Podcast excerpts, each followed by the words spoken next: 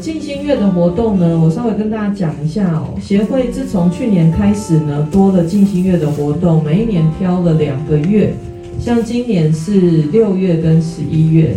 好，那静心月的活动目的是什么？很简单，我们在推广静心，因为大家其实都知道静心的好处嘛，好，这我们都有一直在宣导。那当然，我们自己在家里静心是没有问题的，是一个很好的事情。但是有时候呢，我们如果借由团体的力量，有时候可以帮助自己更快达到某些更好的效果。所以团体静心其实是很重要的一环。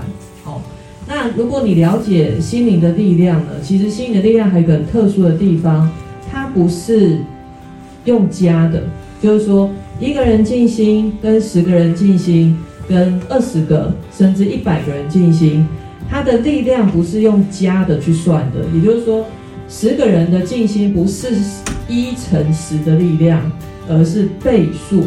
所以，也许可能十个人静心是你通常一个人静心的二十倍、三十倍那样的力量。所以，为什么我们也要穿插做团体静心？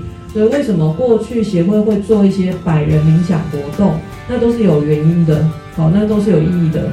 所以像有些同学参加过百人冥想，你就知道他其实现场的感觉是不一样的，而且那个是力量是更快，好，而且更深。所以这也就是为什么会有静心月的活动。那静心月的活动，它不是知识性的课程，好，它就是一个团体静心为主轴的活动。那为了达到比较好的效果，所以你们我们大家刚才经经历过前面第一段黑暗无光静心，它是静语，因为为了确保大家进来的时候能够快速沉淀下来，好，所以我们就是设定静语。然后黑暗无光静心一段第一段结束之后，就会搭配另外一个静心。然后从今年开始呢，一个静心月还多了两段三十分钟的灵魂对谈，好，帮助大家看。比如说修炼的过程，或者是认识自己、探索自己的过程当中，有没有什么疑问？好，可以提出来讨论。也因为这样子，所以我们等一下要做的脉轮冥想，今天是做脉轮冥想嘛？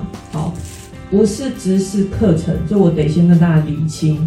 所以我们不是在教大家脉轮。如果你想要把脉轮的观念、完整的观念建立好的话，你可以去看协会有个线上课程，是我录的，好，它总共三个小时，将近三个小时，所以我没有办法透过今天，比如说四十分钟、五十分钟就把脉轮交给你，因为这不是我们今天的目的。我们今天的目的是大家一起做团练，好，一起做共同的练习。